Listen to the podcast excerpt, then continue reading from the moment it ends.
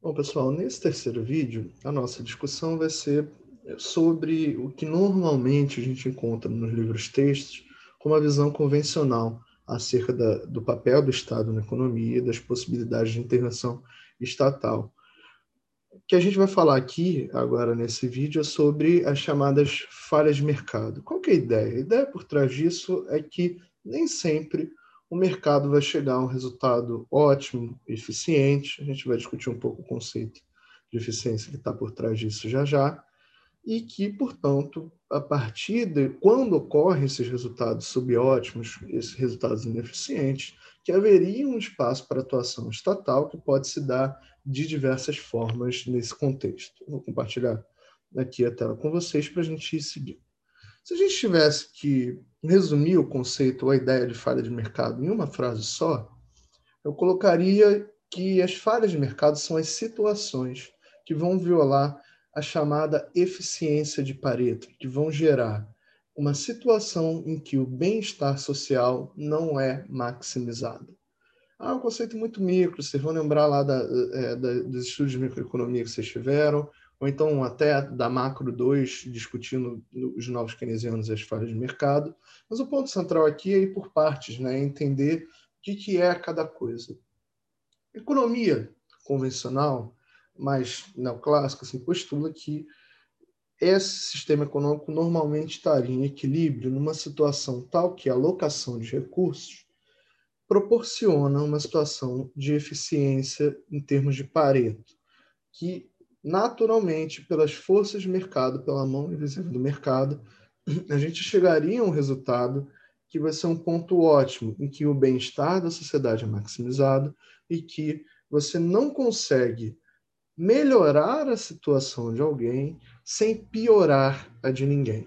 Esse é que é o conceito de ótimo de eficiência de Pareto se alguém melhora, necessariamente alguém piora. Por isso que eu estou numa posição de equilíbrio, por isso que eu estou num ótimo, né? se a gente quiser é, fazer uma referência à matemática, porque eu estou ali num ponto em que é, um bem-estar vai ser maximizado efetivamente.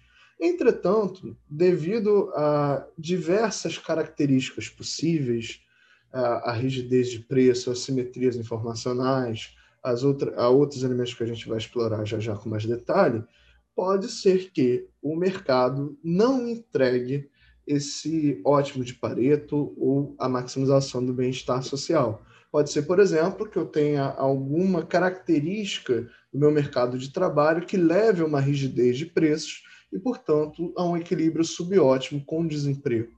Pode ser que também eu tenha algum tipo é, de externalidade que vai fazer com que o preço que eu pago num produto, num serviço, não reflita adequadamente aquele custo de produção, que pode estar subestimado, no caso de uma externalidade negativa, né, em termos da sociedade como um todo.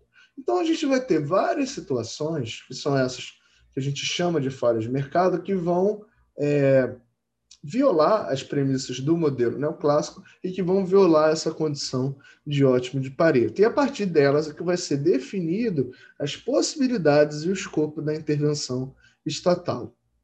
Para a gente dar uma passadinha, refrescar a memória de vocês sobre o que seria cada uma dessas falhas de mercado, eu vou trazer seis exemplos aqui, é, sendo que a maior parte deles tem um, um uma pegada mais microeconômica, e o último mais macro. Tá. O primeiro deles é o caso dos bens públicos. O que são bens públicos? Bens públicos são bens ou serviços caracterizados por dois elementos centrais: a não rivalidade e a não exclusividade é, no consumo. A não rivalidade está ligada à indivisibilidade, à incapacidade que a gente teria de individualizar o consumo desse bem é, dado o, o, contexto em que ele se coloca. Então, se a gente pensa, por exemplo, segurança pública, né? É, ou iluminação pública. Estou passando numa rua, um outro colega está passando também na mesma rua.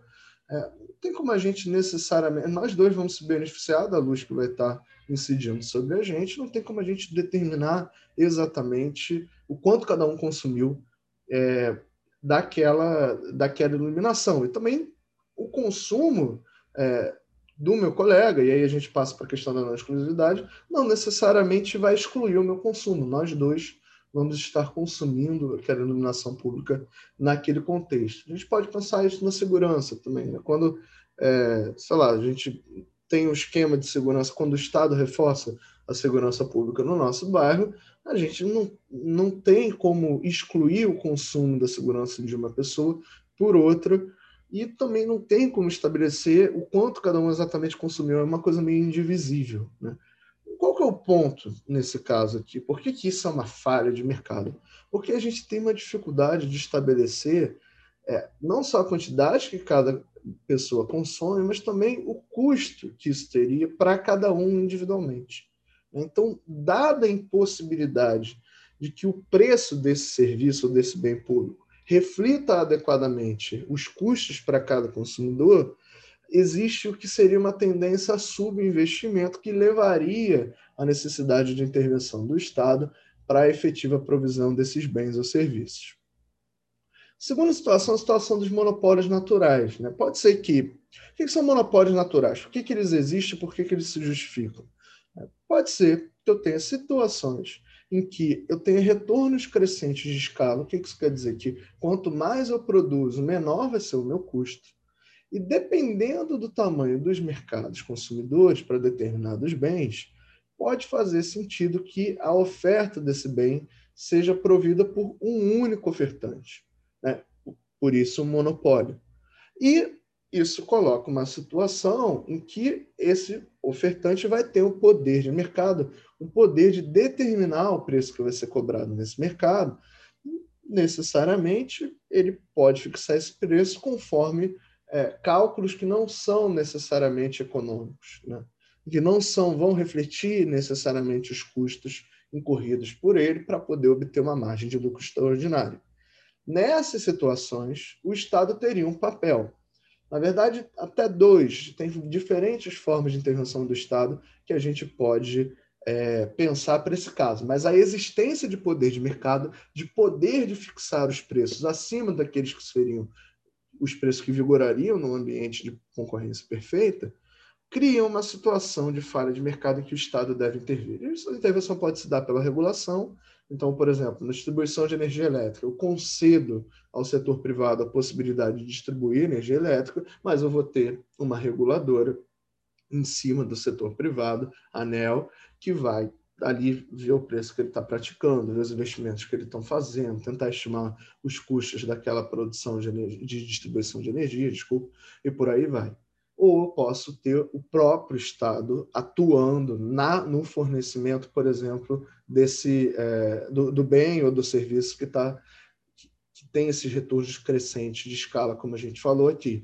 Então, Eletrobras, por exemplo, vai estar tá atuando aí também nesse caso. Então, tem diferentes formas de intervenção aí. Não dá para saber a priori o que vai ser melhor ou pior, vai depender de cada caso, cada contexto histórico, por aí vai, mas o Estado tem um papel aí para intervir quando existe poder de mercado, não só no caso de monopólios naturais, mas também de oligopólios e de outras possibilidades. Terceiro exemplo que é comum a gente sempre colocar são as externalidades. As externalidades se caracterizam pelos resultados das ações de determinado agente econômico sobre os outros, sobre a sociedade como um todo.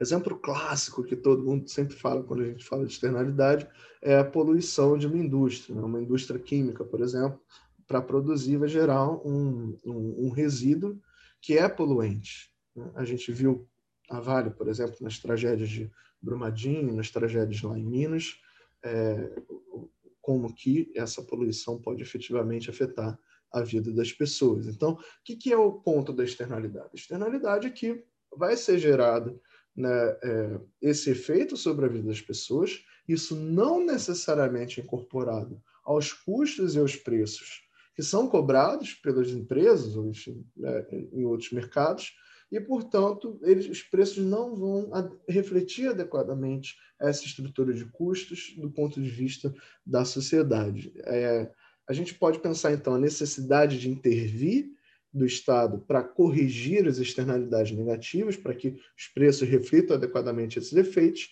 ou para também criar é, benefícios ou, ou criar incentivos para as externalidades positivas. É só para lembrar, né? se a gente for pensar aqui em termos da pandemia, o que é uma externalidade positiva? a vacina, né, a vacinação gera uma externalidade positiva.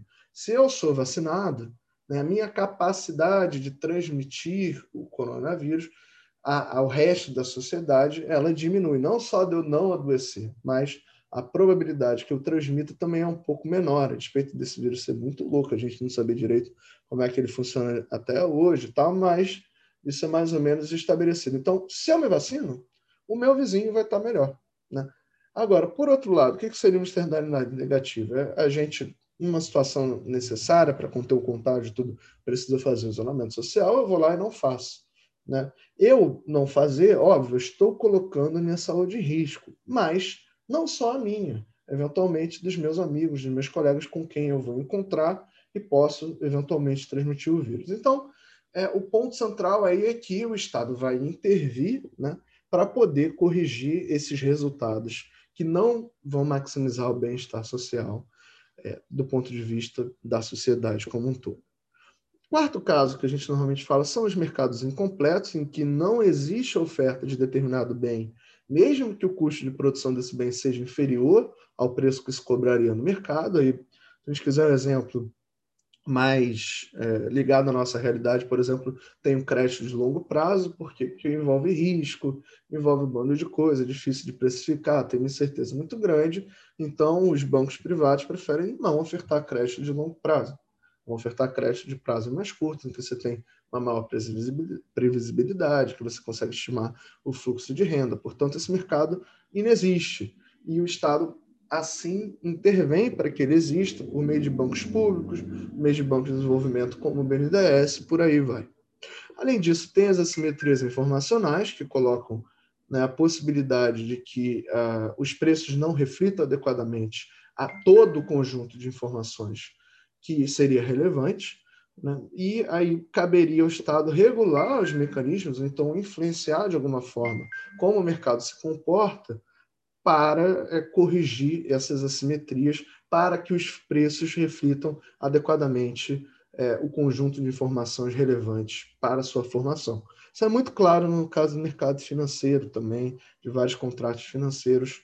É, depois a gente pode aprofundar um pouco mais nisso na sala de aula. E por fim, no caso mais macroeconômico, a gente entra na discussão de desemprego e inflação. Vocês vão lembrar lá de Macro 2 que o resultado novo do modelo novo keynesiano ou do novo consenso macroeconômico é caracterizado por, pela persistência de equilíbrios é, subótimos, né, que são equilíbrios com desemprego, muitas vezes, pela existência de esterese, de inércia desses resultados, e muitas vezes você vai ter desemprego, então, eventualmente, uma inflação é, superior ali, e isso vai também é, gerar necessidade de políticas econômicas que o Estado vai é, implementar, seja uma política fiscal, seja uma política monetária, o novo consenso principalmente monetária. Aqui no nosso curso a gente vai ver como ao longo do tempo a discussão sobre política fiscal evoluiu. Em síntese, para sintetizar isso tudo, a situação que a gente tem é que essas falhas de mercado criam a necessidade de existência do governo. O governo existe, portanto, sob essa perspectiva, para guiar, para corrigir, para complementar o sistema de mercado, que sozinho não é capaz de desempenhar de forma eficiente todas as funções econômicas. Uma visão alternativa a essa história de externalidade, a gente não vai trabalhar com tanta profundidade aqui agora, que eu queria realmente passar para vocês era um pouco essa noção, mas é que essa a, a, mera existência de falha de mercado muitas vezes é insuficiente para explicar o papel do Estado. Como eu disse para vocês na aula anterior, o papel do Estado é fruto de uma disputa política, de uma compreensão da sociedade do que ele deve fazer ou não, e não meramente de questões técnicas, ah, que esse preço aqui efetivamente não reflete, que deveria refletir e tudo. Primeiro, essas discussões não são meramente técnicas, mas às vezes ganham essa roupagem. E segundo, para além disso, é, o que o Estado deve fazer, ou o próprio tamanho do Estado, são frutos é, de decisões né, que são feitas pela sociedade. E a, na abordagem da Mazzucato, o texto que eu passei para vocês lerem, a introdução do livro dela, O Estado Empreendedor, que é esse livro aqui, né, é, tem um leão e um gatinho aqui, muitas vezes se coloca né, o mercado como leão e o Estado como gatinho, que a Mazzucato tenta fazer nesse livro é desmistificar um pouco essa ideia, né, na linha do que a gente já conversou também na aula passada, colocando que o Estado não apenas serve para corrigir essas falhas de mercado. O Estado tem um papel muito mais amplo em que ele assume risco, em que ele cria novas visões, em que ele investe, em que ele empreende de fato, em que ele inova e principalmente que o Estado ele cria e molda mercados. Ele não é, ele não é uma instituição que vai complementar pura e simplesmente mercados, mas que vai criar esses mercados, criar as instituições que vão ser necessárias para a operação é, funcional do sistema econômico, que vão ser necessárias para o processo de desenvolvimento econômico.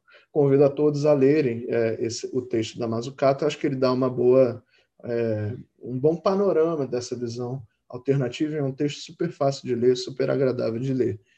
É, além disso, a gente pode abordar isso de diversas outras formas. Né? A, a Laura Carvalho, professora da USP, lançou no ano passado, no contexto da pandemia, um livro novo que se chama Curto Circuito, O Vírus e a Volta do Estado, em que ela defende também que, olha, é, a intervenção do, do, Estado na economia ela pode se dar por diversos prismas. Ela pode ter, você pode ter um Estado que atua como estabilizador, por meio do orçamento público e outras políticas, e principalmente vai ser essa a visão que a gente vai discutir aqui nesse curso de economia do setor público, a gente pode ter um Estado investidor e que ele planeja, realiza investimentos, investimentos em infraestrutura, investimento na transição verde, por aí vai. O Estado protetor, que vai proteger a sociedade, que vai fornecer um estado de bem-estar social, um Estado prestador de serviços, na, que vai atuar na provisão de bens públicos e de serviços públicos como educação, a saúde, o próprio estado de bem-estar social também, né, mas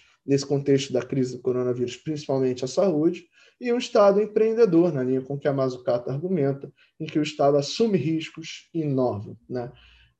Para eu não incorrer em nenhuma imprecisão, eu sugeri a vocês que vissem o vídeo da própria Laura, numa conversa comigo no ano passado, em que ela apresenta essas ideias dela, que ela apresenta o livro dela, aí é uma discussão rápida, cerca de 30 minutos. Óbvio, quem tiver tempo e tiver interesse, acho que vale a pena ver o vídeo todo, a discussão foi muito legal, o debate com ela, mas quem não tiver, quiser ver uma coisa mais enxuta, pode assistir, é mais ou menos os primeiros 30 minutos em que ela faz uma apresentação do livro dela. A partir disso, a gente vai, é, nesse contexto, começar a pensar como que as disputas se dão ao redor do papel do Estado. Né? O que eu quis mostrar para você que, olha, tem uma para vocês é que tem uma visão econômica que entende que o capitalismo é organizado num sistema de mercado que às vezes falha, e aí onde ele falha o Estado deve intervir, e a gente pode ter uma outra visão, uma outra é, forma de enxergar esse processo, que é mais complexa, em que o Estado tem um papel que é intrincado com o setor privado, que é alvo de disputas políticas, que é alvo de disputas da sociedade, e que não tem necessariamente que atuar exatamente onde o mercado falha. Na verdade, é o próprio Estado que é, cria o mercado, né? que cria a instituição do mercado, e não dá para pensar é, que esse mercado existiria ou não estaria operando ativamente é, se não fosse o papel do Estado nisso. A origem dessa discussão está aqui nesse livro que vocês devem ter lido é, em História Econômica, que é a grande transformação do Cal Polanyi, mas isso vai aparecer também no Chutando a Escada, do Chang, que vai ser a discussão de desenvolvimento, e também para um livro que a gente normalmente não lê na graduação, mas que é um livro muito interessante, que é do Alexander Gresham, é, O Atraso Econômico em Perspectiva Histórica, que ele coloca como que o Estado foi cumprindo um papel no desenvolvimento dos países para justamente responder a, a algumas é, características institucionais que não estavam ali presentes. Mas essa é uma discussão super profunda. Infelizmente, a gente tem pouco tempo aqui no curso, não vai entrar com tanto detalhe nela, mas fique à vontade para colocar suas questões, para trazer alguns debates para dentro da sala de aula a partir disso. A gente se vê, então, no próximo vídeo, em que a gente vai discutir um pouco sob uma perspectiva histórica, mas com foco no agora, é, os papéis do Estado na economia. Até lá.